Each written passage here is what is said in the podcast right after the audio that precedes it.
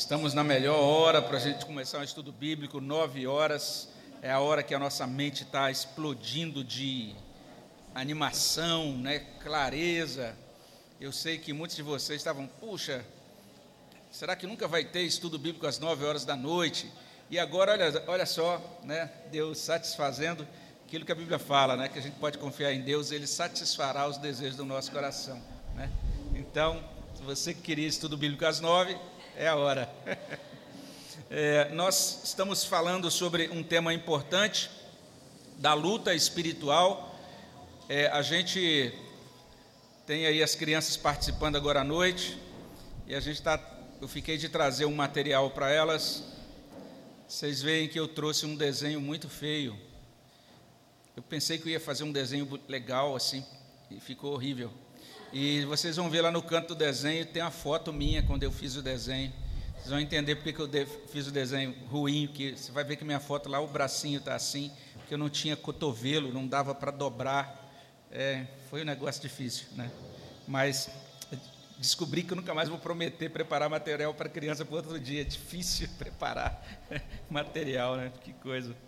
É, nós vamos falar hoje é, de um tema que é um tema importante. Eu vou tentar ajustar essa fala para que a gente reduza aí, logicamente a gente não vai falar aquilo que a gente falaria se estivesse, estivesse começando mais cedo, né? Vou tentar aqui ajustar alguma coisa para não ficar cansativo também para vocês. É, vamos ver como é que vai ser. Então, dependendo de como, é, como a coisa for fluindo, a gente segue é, todos os slides na ordem, ou, ou então talvez a gente faça alguma adaptação. Vamos fazer uma oração para a gente começar, para iniciarmos em seguida. Obrigado, Senhor, pela tua bondade, obrigado por esse acampamento, obrigado pela, pela bênção dos nossos adolescentes dirigindo essa abertura, o nosso louvor, obrigado por eles, por suas famílias. Obrigado também, Senhor Deus, por cada pessoa que está aqui trabalhando, aquelas pessoas que estão participando como acampantes, realmente é, integradas em todas as atividades, aquelas pessoas que estão vindo como visitantes, estão participando desse momento agora à noite. Pedimos a tua bênção, Senhor, sobre a vida de todos os teus filhos e filhas aqui presentes, de cada participante dessa atividade. A bênção do Senhor sobre toda a tua igreja, a bênção do Senhor para esse momento em que estamos também é, abrindo os nossos corações para nos aproximar do Senhor e ouvir essas verdades, ó Deus, que provêm da tua palavra. Dá-nos a tua bênção, dá-nos a tua graça. É o que pedimos no nome de Jesus. Amém, Senhor. Ok, deixa eu só ajustar aqui uma janela para a gente poder ter tudo organizadinho.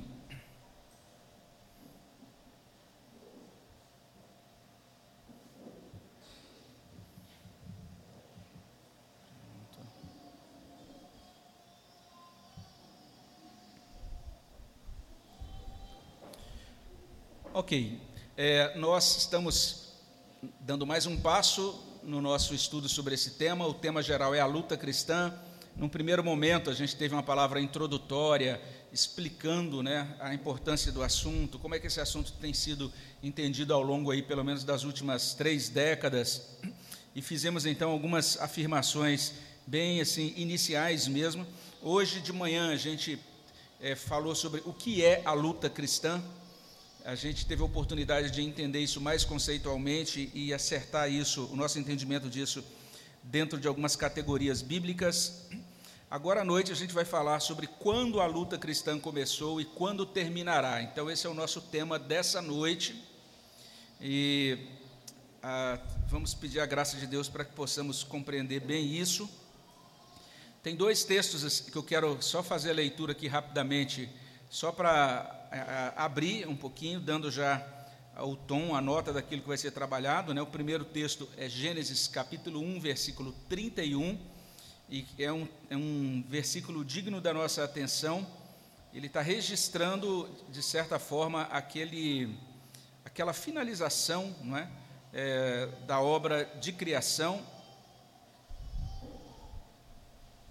até o sexto dia. Então a gente tem essa palavra Gênesis 1, 31. Viu Deus tudo quanto fizera, e eis que era muito bom. Houve tarde e manhã, o sexto dia. Então, esse registro é, de uma criação boa, Deus terminou de criar, está tudo muito bom, tudo perfeito, tudo maravilhoso na criação de Deus. Essa é a primeira anotação. Logo depois disso, ainda olhando para Gênesis, a gente tem o trecho, o trecho que é bastante conhecido, né? a gente vai, vai falar um pouco dele hoje.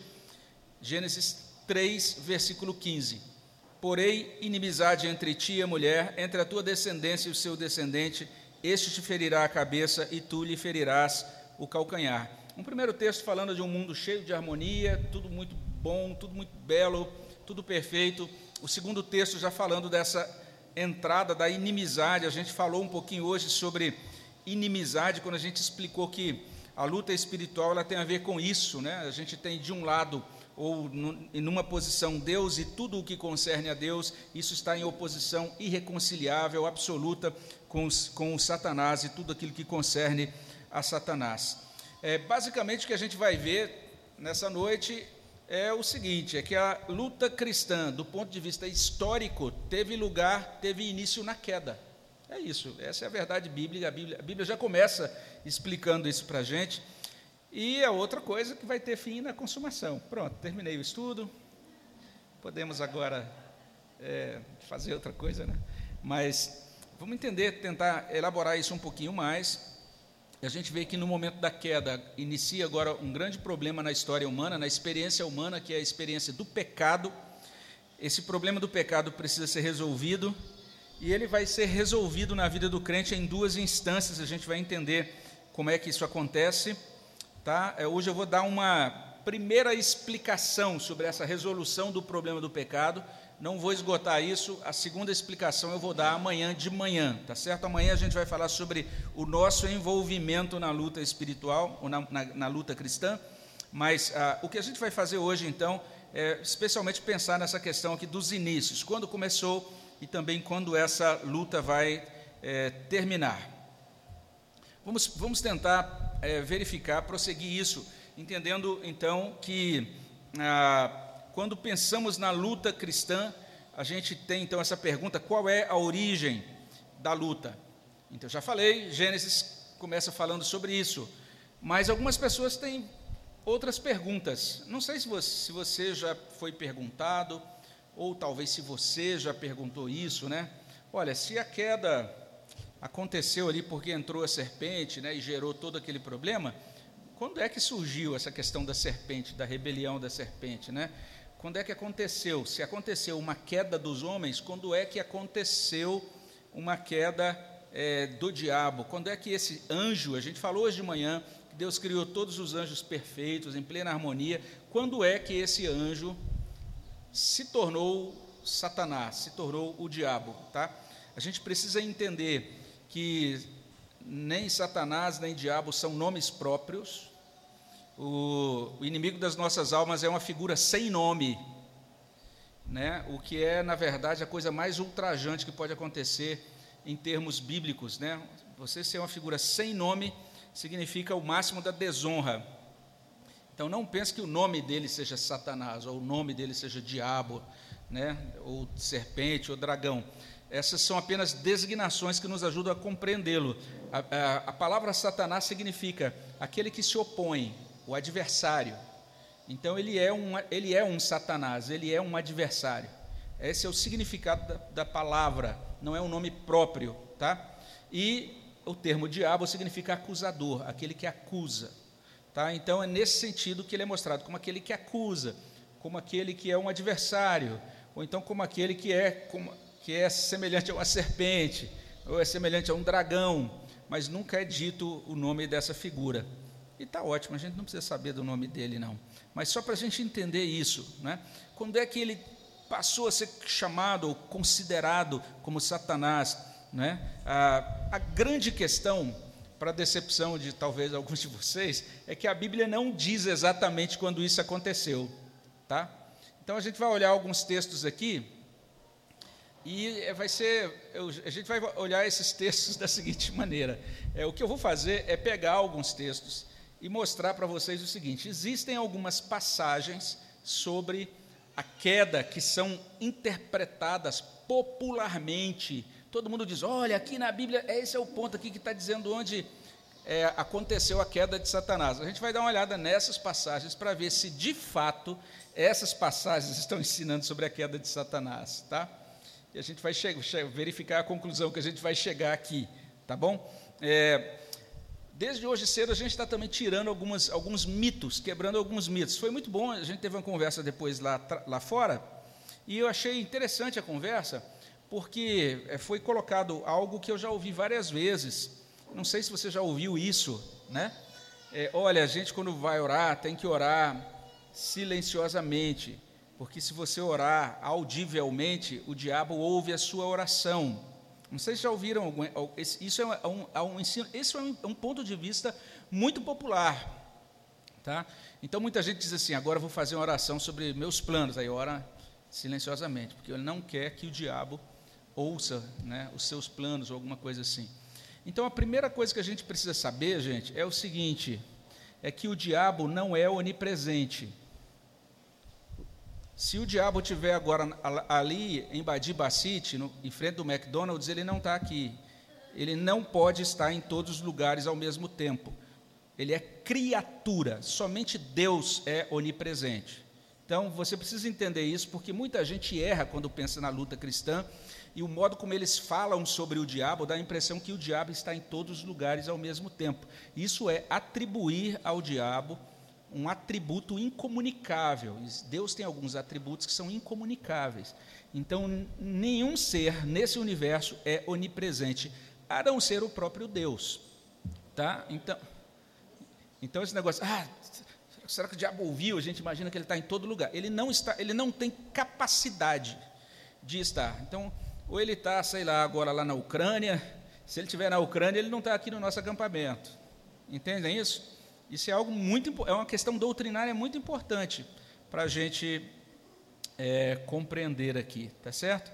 Outra coisa que foi colocada nessa conversa informal é que existe uma linha, e realmente existe, de estudiosos que diz assim: que no Antigo Testamento o Satanás não era uma figura má, era uma figura, uma espécie de executivo ali das ordens de Deus. Tanto é que no livro de Jó ele entra na presença de Deus, né, e fala, olha, e, e, e ele de certa forma está ali junto com os outros filhos de Deus prestando contas e etc. E Deus tem aquele diálogo com ele. E, todo, e algumas pessoas dizem, está vendo? Nesse ponto ainda da história é, o, o Satanás era ainda uma espécie de anjo que tinha algumas incumbências, mas não era ainda um anjo caído.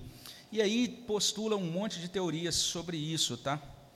É, eu, eu gostaria de dizer que esse ponto de vista ela é, é um ponto de vista muito errado, porque na verdade é, ele já mostra quem é e aqui veio em Gênesis 3. Em Gênesis 3:1 ele já é esse grande opositor de Deus e dos filhos de Deus, um grande opositor de Deus e dos homens. Ele já se mostra assim lá em Gênesis 3:1. Em Gênesis 3:1 ele já é um já é um mentiroso, porque ele já está mentindo na argumentação para fazer a mulher comer do fruto e depois oferecer o fruto ao seu marido. E além disso, ali naquele momento ele já é homicida porque a partir do momento que ele convence o primeiro casal de comer do fruto, ele traz a morte para dentro da experiência humana. Então, se hoje você tem morte, você tem doença, você tem sofrimento no trabalho, se hoje você tem, é, sei lá, verruga, culpa, no final das contas, toda é da serpente. Ele é o responsável primário de tudo isso. Nunca, nunca aceite, nunca acolha nenhum, pode ser o, sei lá, estou dizendo aqui, desculpem a minha petulância em dizer isso, mas pode ser o maior teólogo que apareceu, mais famoso, mas se ele vier com essa conversa mole, de que o diabo lá no, Novo Testamento, no Antigo Testamento não era mal, só se tornou mal depois, não, desde o momento que a Bíblia já inicia, já mostra a figura fazendo coisa ruim, ele já é coisa ruim desde o início, tá? Então, não houve um momento, pelo menos registrado na Bíblia. Ah, a gente tem aquele texto de Jó, que a gente leu hoje, né, que mostra o momento que todos os anjos ainda antes da queda, mas eu acho que só ali que a gente pode pensar numa perspectiva antes da queda, tá? Vamos pensar então é, em dois textos que são usados, que tentam é, ser de certa maneira explorados é, para tentar explicar como é que surgiu, vamos dizer assim, a, essa, essa figura de Satanás ou como aconteceu a queda de Satanás. Tá? Então a gente vai olhar para dois textos que são muito mencionados, porque esses textos foram, é, de certa forma, usados por pessoas influentes na história da igreja. Então, dentro da história da igreja, tem algumas figuras que surgiram, é, uma delas chamada Jerônimo. Jerônimo foi um erudito que viveu entre o, quarto, o século IV e V, e ele fez a primeira tradução da Bíblia para o latim. E ele traduzi, a tradução dele é chamada de Vulgata Latina. Não sei se você já ouviu falar da Bíblia Vulgata. Essa Bíblia Vulgata, até hoje você encontra para comprar, é a tradução é, que Jerônimo fez da Bíblia para o latim. Tá? E Jerônimo tinha essa convicção né, que Isaías 14 e Ezequiel 28 são textos que tratam da queda de Satanás. Então, a figura de Jerônimo é considerado um dos principais doutores da igreja, especialmente hoje muito querido ainda entre os católicos. E daí é uma figura influente. Quando ele falou que era assim, o pessoal falou: ah, rapaz, então agora. O pessoal já começou a olhar para Isaías 14 e Ezequiel 28 diferente por conta da influência é, de Jerônimo. É mais ou menos como se, sei lá, Augusto Nicodemo chegasse aqui e dissesse: Olha, o sermão do monte não foi bem pregado no monte, foi pregado numa ribanceira. Aí você começaria já a ler agora, daqui a pouco todo mundo está, olha, o sermão da, da ribanceira e tal, né? Porque a influência é grande, né? Então a gente acaba né, entrando na onda. A, a, grande bênção nossa é que o Augusto Nicodemos, a gente tem mais segurança do que ele disse. O, outra pessoa foi um, um, indivíduo chamado Tertuliano, e outro foi um, um, foi um papa, né? assim, talvez a pessoa que fez a grande estruturação para o papado é, na Igreja Católica, chamado Gregório o Grande. Tá? Então, tanto Jerônimo, como Tertuliano, como Gregório o Grande, eles olharam para Isaías 14 e Ezequiel 28 e disseram: essas passagens se referem à queda de Satanás. Por que será que eles fizeram isso? Né? Veja só, em primeiro lugar, olha só Isaías 14. E Entenda que quando a gente fala de Isaías, o trecho completo é Isaías 14, de 12 a 15, mas especialmente o verso 12 de Isaías 14 traz essa palavra: Como caíste do céu, ó estrela da manhã, filho da alva. Tá? Essa é, esse é o texto, essa é a declaração de Isaías e depois você pode ler o restante do, te do texto, né, você vai perceber a descrição realmente de uma figura petulante que se, se torna soberba, e então essa figura agora sofre uma queda. Essa é a ideia de Isaías 14. A partir daí, muita coisa foi produzida, muita literatura foi produzida, muita arte foi produzida é, tem um livro puritano famoso chamado Paraíso Perdido, de Milton, em que ele retrata, de certa maneira, esse ponto de vista. Tem um ilustrador famosíssimo chamado Gustavo Doré, que fez ilustrações da Bíblia toda, Nanquim, as coisas maravilhosas. Ele tem um quadro assim que mostra é, aquela pessoa, aquele ser caindo assim, mas não é asa de anjo, é asa de morcego. Então a gente entende que ele está tá tentando ilustrar essa queda de Satanás. Tudo baseado aí em Isaías 14. Tem uma série da Netflix que é um, um sucesso assim incompreensível, porque eu sei que tem até crente que assiste, chamada Lúcifer, né? E muita gente se refere a Satanás como Lúcifer, tal. Tudo isso por causa desse versículo aqui de Isaías 14, tá? É, esse, essa é uma primeira passagem. A outra passagem é Ezequiel 28. Ezequiel 28 ele traz algumas afirmações bem enigmáticas. Olha só, Ezequiel 28, 13 está descrevendo uma pessoa e dizendo o seguinte sobre essa pessoa: Estavas no Éden, jardim de Deus, de todas as pedras preciosas te cobrias. Aí tem uma lista de pedras preciosas. No final do verso 13 diz: No dia em que foste criado, foram eles preparados, ou seja, os engastes, os ornamentos de ouro e dessas pedras preciosas, todas. O verso 14 diz: Tu eras querubim da guarda ungido e te estabeleci. Permanecias no monte santo de Deus, no brilho das pedras andavas. E aí o verso 15: Perfeito eras nos seus caminhos, desde o dia em que foste criado, até que se achou iniquidade em ti. Está vendo os dois textos?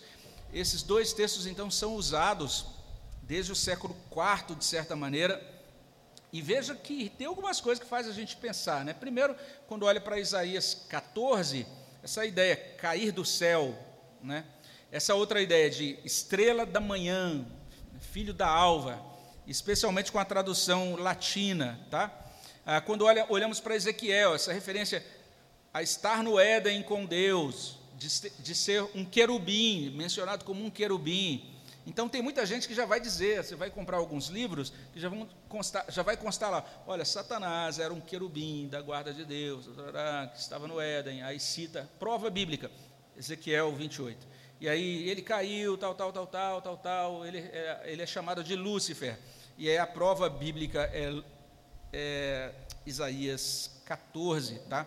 Então fazem toda uma ligação dessa situação, e aí tem um outro texto de Lucas 10, 18, onde Jesus diz assim: Eu via Satanás caindo do céu como um relâmpago. Aí as pessoas pegam esse texto de Lucas 10, 18, junta com Isaías 14 e junta também com Ezequiel 28, aí já faz toda uma teoria de que tudo isso, de que Isaías 14 e Ezequiel 28 tem relação com Lucas 10, tá? e daí muita gente propaga essa doutrina, tá bom? Vamos só pensar um pouquinho sobre Isaías 18, tá? É, na verdade, nenhum estudioso, hoje que a gente chamaria de estudioso contemporâneo, atualizado, sério, concorda com essa ideia de que Isaías 14 está falando da queda de Satanás. Nenhum. O que a gente tem em Isaías são diferentes oráculos diferentes profecias contra diferentes reis, diferentes países. E nessas profecias, o que Isaías está fazendo é mostrando o seguinte: que todas essas nações que são contrárias a Deus vão ser julgadas. Essa é a ideia. Então, a ideia da profecia de Isaías é fornecer aos seus leitores, né, ao povo de Deus naquela época, esse alento, essa esperança de que aquelas nações que traziam opressão, elas seriam tratadas por Deus no devido tempo, no devido momento da história, tá certo? Então, ah, o que a gente tem quando a gente olha para Isaías de forma mais cuidadosa é basicamente isso, né? Tem um autor, um comentarista, que é o John Oswald, ele vai dizer assim: Isaías insiste no ponto de que fazer Deus à nossa imagem é a grande loucura da humanidade. Então ele está descrevendo ali uma figura, e essa figura, ah, alguns vão dizer, é um rei em particular da Babilônia, outros dizem, é um rei da Assíria, na época que a Assíria tá, já tinha dominado a Babilônia. Então existe uma certa variação, né, quando tenta identificar qual dos reis era. Mas uma coisa é certa entre todos os estudiosos: é uma profecia contra a Babilônia está dizendo que Babilônia vai cair e que ah, aquela figura que é retratada ali, cheia de orgulho, cheia de empáfia, que se achava no lugar de Deus, essa figura vai cair. Então vai haver um dia em que isso, que essa figura, que Babilônia vai cair, vai ser julgada por Deus, vai ser tratada pelo juízo de Deus. Essa é a súmula, vamos dizer assim, da profecia de Isaías 14. E esses versos, especialmente de 12 a 23, eles estão em formato poético, como se fosse uma canção fúnebre. Então, é uma canção de lamento pela queda. Se você depois ler Apocalipse, você vai encontrar algo semelhante a Apocalipse 17 e 18, que também, por coincidência, fala da queda de Babilônia. Tá? A imagem ali é muito cuidadosamente escolhida. Então, Babilônia, desde o início, gente, é, é, retratada na Bíblia como esse grande símbolo de oposição a Deus que vai ser julgada por Deus. E quando você vai. Por que, que isso acontece? Né? Por que, que isso é assim? Você vai encontrar a origem de, de Babel, na verdade, lá no livro de Gênesis. Você encontra Babel vinculada à descendência de Caim, depois tentando erigir aquela torre, chegar até o céu, né, e Deus mandando a confusão ali das, dos idiomas diferentes, das línguas diferentes, não é? E você encontra essa grande referência agora depois no restante do, do, Antigo Testamento com Babel sendo opressora do povo de Israel, o povo sendo levado, levado para Babilônia, e você vai ter o final do Antigo Testamento esses profetas, Isaías, Ezequiel, profetizando sobre as quedas de Babel e das outras nações, e a, a, o dia então que Deus libertaria o seu povo desses dessas, desses poderios, né, desses principados e potestades dessas nações, vamos dizer assim, tá certo? Então, é uma canção fúnebre, tem uma ideia de glória, aquele é, indivíduo ou a nação que está se colocando no lugar de Deus, e depois essa glória é seguida de desolação. A ideia de queda do céu se encaixa bem nessa, nessa interpretação que vincula a figura Babilônia porque essa ideia de alcançar o céu era típica de, de Babilônia. Então, tanto é que a Torre de Babel foi a primeira iniciativa, e basta a gente verificar as escavações é, na Babilônia para você perceber o tipo de templo que eles é, erigiam, os chamados zigurates, que eram torres, e a ideia era chegar o mais alto possível nessa tentativa realmente de elevação do ser humano no lugar de Deus. Então, essa é a tônica geral e tem um estudioso, na verdade são dois estudiosos, né, que eles olham para esse texto de Isaías 14 e eles dizem o seguinte: se a gente olhar, prestar atenção nos verbos, por exemplo, no verbo no versículo 13, Isaías 14, 13, olha os verbos, você vai encontrar assim: ah, subirei, exaltarei o meu trono, me assentarei. Observe só esses verbos. E quando você olha o verso seguinte, o verso